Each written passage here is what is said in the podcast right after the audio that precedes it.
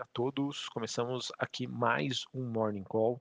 Nesta sexta-feira, dia 6 de maio, eu sou o Felipe Vilegas, estrategista de ações da Genial Investimentos. Bom, pessoal, para essa sexta-feira a gente acaba tendo eh, os mercados globais mantendo o seu viés negativo antes da divulgação dos dados de emprego e salário nos Estados Unidos. Eh, embora com perdas mais amenas, é, para o dia de hoje, a gente ainda segue com o temor da instagna inflação e dos juros mais altos, guiando aí o tom é, de cautela para o mercado como um todo. Então, olhando para o desempenho dos principais ativos de risco, a gente tem nesta sexta as bolsas de Xangai na China caindo mais de 2%, Hong Kong queda de quase 4%. A exceção hoje ficou por conta da bolsa japonesa, que subiu 0,70. Olhando para as cotações eh, na Europa, nós temos Londres caindo 0,76, Paris queda de 1,12 e a bolsa de Frankfurt na Alemanha queda de 1,05. Futuros norte-americanos, S&P 0,25 de queda, Dow Jones 0,13 e a Nasdaq caindo quase 0,5%. O VIX, que é aquele índice de volatilidade alta de quase 5% nesta manhã, 32,74 pontos. Dólar Index queda de 0,5% a 103 pontos. Taxas de juros nos Estados Unidos, é, referentes aí a, a 10 anos, alta de 0,36 a 3,08, realmente alcançando aí níveis bastante altos. É, Bitcoin acaba tendo um dia bastante negativo, ele que volta a ser negociado é, perto aí dos 36 mil dólares, quase 35 mil dólares. É, no caso do petróleo, WTI, contrato negociado na Bolsa de Nova York, a gente acaba tendo uma alta de mais de 2%, cobre subindo 0,14, níquel recuando 0,22 e o ouro subindo 0,39 nesta manhã. É, bom, pessoal, sobre é, o petróleo, né, a gente ainda tem um mercado reagindo ao plano da Europa de sancionar é, o petróleo russo, então isso obviamente acaba girando pressão por uma demanda aí adicional de petróleo em outras regiões, isso acaba pressionando os preços. Minério de ferro na China tem hoje mais um dia negativo por conta da, da continuidade ainda dos lockdowns que acontecem no país contra a Covid-19. E importante dizer, pessoal, que é, a gente acabou, a gente acaba convivendo aí num, em dias né, de bastante volatilidade. Só fazendo uma, uma recapitulação aqui com vocês, importante dizer que na última quarta-feira a gente teve é, o Banco Central norte-americano elevando os juros por lá, é, ao mesmo tempo em que ele se opôs a uma aceleração desse processo de altas, né, de como vai ser a dinâmica desse movimento. Isso fez com que na, na quarta-feira os ativos de risco tivessem um mini rally, né, ou seja, subiram fortemente, mas é, isso obviamente acabou ontem, né, trazendo um viés mais negativo, porque ainda convivemos dentro de um contexto macro bastante desafiador, em que a continuidade da guerra na Ucrânia, da Rússia entre a Ucrânia e também o surto da Covid-19 na China alimentam as preocupações sobre uma continuidade da inflação e, a, e, aumentam também as chances de uma recessão. Então vejam quão difícil aí está em realmente investir em 2022, que a gente continue a, a, ter um direcionamento sobre os próximos passos do mercado. Então é muito importante que vocês tenham essa, essa reatividade, né, se vocês querem fazer parte desse ambiente aí bastante volátil. Hoje, os mercados, sem sombra de dúvida, acompanham o relatório de emprego nos Estados Unidos, esse, esse dado que sai hoje às nove e meia da manhã. Então, se você é investidor que gosta de acompanhar o contexto macro e se você é trader de dólar ou índice futuro, fique atento às nove e meia da manhã, em que a gente vai ter a divulgação do, aí, do famoso relatório payroll, fala um pouquinho sobre o mercado de trabalho nos Estados Unidos. A expectativa é que aconteça um aumento também dos custos salariais e que isso vem se somando aí às pressões inflacionárias e minando aí o sentimento do mercado. Em termos de expectativa, né, espera-se a criação de 380 mil vagas, que é o payroll, a taxa de desemprego estimada é que ela venha em 3,5% e que aconteça um crescimento dos salários na comparação mês contra mês de 0,4%. Tá então, qualquer número que venha acima disso vai reforçar aquela situação de que a gente tenha mais pressões inflacionárias e também advindas aí do mercado de trabalho nos Estados Unidos. Também queria compartilhar aí com vocês que ontem um dos dados que foram divulgados e que acabaram contribuindo também para esse sentimento foram os dados de produtividade nos Estados Unidos. Tá? Foram dados bem negativos que mostram que é, a economia americana está sofrendo com o custo de mão de obra e que isso, obviamente, deve pressionar as margens de lucro das empresas e, assim, por consequência, diminuir a sua produtividade. Tá? Então, realmente, vamos ficar atentos porque a gente tem um contexto macro bastante desafiador. Tá?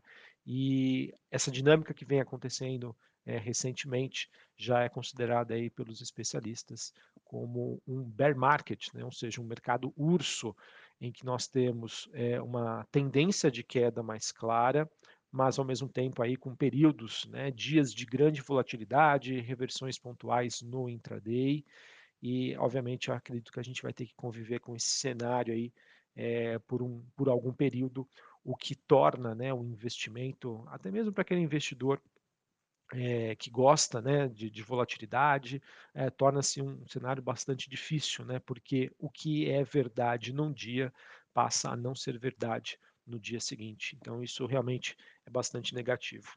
É, queria compartilhar também aqui com vocês que saíram os dados que, sobre um relatório que mostra um indicador de sentimento do investidor nos Estados Unidos, o investidor profissional.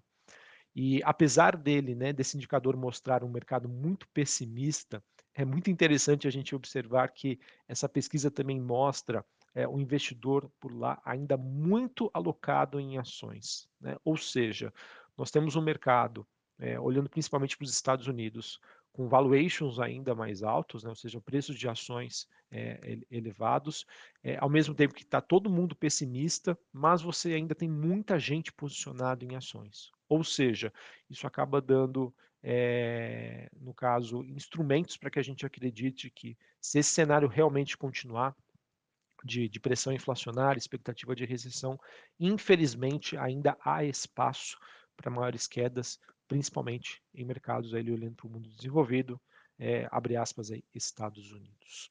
É, queria compartilhar aqui com vocês é, a divulgação que foi feita hoje de dados sobre produção industrial na Alemanha, ela que teve uma queda de 3,9% na comparação mês contra mês, e uma queda de 3,5% na comparação ano contra ano, são dados referentes ao mês de março, março de 2022. Esse número veio muito abaixo das expectativas que acreditavam numa queda de 1,3, veio 3,9. E esse número, obviamente, ele acaba se somando aí a outros sinais bastante preocupantes, principalmente em relação à Europa. Eu venho compartilhando aqui com vocês que eu acredito que o velho continente, a Europa tende a ser é, ali o, rol de países que mais vão sofrer com esse contexto macroeconômico que a gente vive hoje, envolvendo o conflito entre Rússia e Ucrânia e a, os casos de Covid-19 na China. Bom, pessoal, vindo aqui para o mercado brasileiro, mercado brasileiro que infelizmente acaba sendo refém aí do cenário internacional. É importante a gente entender que é, de um mês para cá, né, do comecinho de abril, para hoje. A gente teve uma dinâmica, uma mudança na dinâmica muito, muito intensa sobre o investidor buscando proteções diante de um cenário inflacionário para o que nós estamos convivendo agora, que é a busca por segurança. E, infelizmente, mesmo que você tenha uma expectativa aí de, de crescimento, mesmo que você tenha preços atrativos, o investidor global ele tende a fugir aí de, de países emergentes, que é o caso aí do Brasil. E o que vem também confirmando isso é a saída né, que está acontecendo aí do investidor estrangeiro. A gente teve a B3 divulgando dados referentes à última quarta-feira, dia 4 do 5. Ela sempre divulga os dados com dois dias de atraso. E no mês de maio, é, nós temos um saldo acumulado negativo em torno de 5,7 bilhões de reais. Lembrando que no ano o saldo é positivo em 52 milhões. Nos últimos 10 pregões, saíram aqui da Bolsa Brasileira cerca de 12,7 bilhões de reais, sendo de que desses 10 pregões, um foi positivo e nove negativos. Tá? Então, isso também acho que reforça a, essa tese aí mais de curto prazo para a Bolsa Brasileira, que sim está sofrendo aí com o investidor buscando por ativos mais conservadores e realizando lucro, né, saindo das suas posições aqui no Brasil. Bom, pessoal, a gente segue aqui no Brasil com a temporada de balanços né, a todo vapor. Ontem nós tivemos diversos balanços sendo divulgados. Para hoje, a gente tem a, a divulgação dos dados da Porto Seguro e da Sabesp, referente ao primeiro trimestre de 2022. A gente também teve o resultado da Petrobras, em que foi divulgado o EBITDA da companhia, potencial de geração de caixa, superando as expectativas do mercado, 77,7 bilhões de reais, foi um crescimento de 60%, lucro líquido da companhia de 44 bilhões de reais, tá? foi um, veio um pouquinho acima do esperado. A Petrobras também, ela que aprovou a distribuição de dividendos 3,72, R$ 3,72 por ação, um resultado muito bom, um resultado muito forte, é, mas de, mais ou menos em linha com as expectativas do mercado. Beleza? Bom, pessoal, acho que era isso que eu tinha para trazer para vocês. Não temos aí grandes novidades né, para essa sexta-feira, um pouquinho mais do mesmo. O que eu queria novamente aqui é trazer para vocês essa dinâmica que vem acontecendo no mercado em que nós temos hoje a divulgação de um dado macro super importante, lembrando que o Fed, o Banco Central norte-americano, ele sempre vai se balizar nos dados de inflação e do mercado de trabalho nos Estados Unidos, para que ele consiga aí ter a sua decisão sobre como ele vai fazer esse processo de retirada de estímulos. A gente sabe que a, situação inflacionária está bastante negativa. Ontem a gente já teve dados sobre produtividade caindo.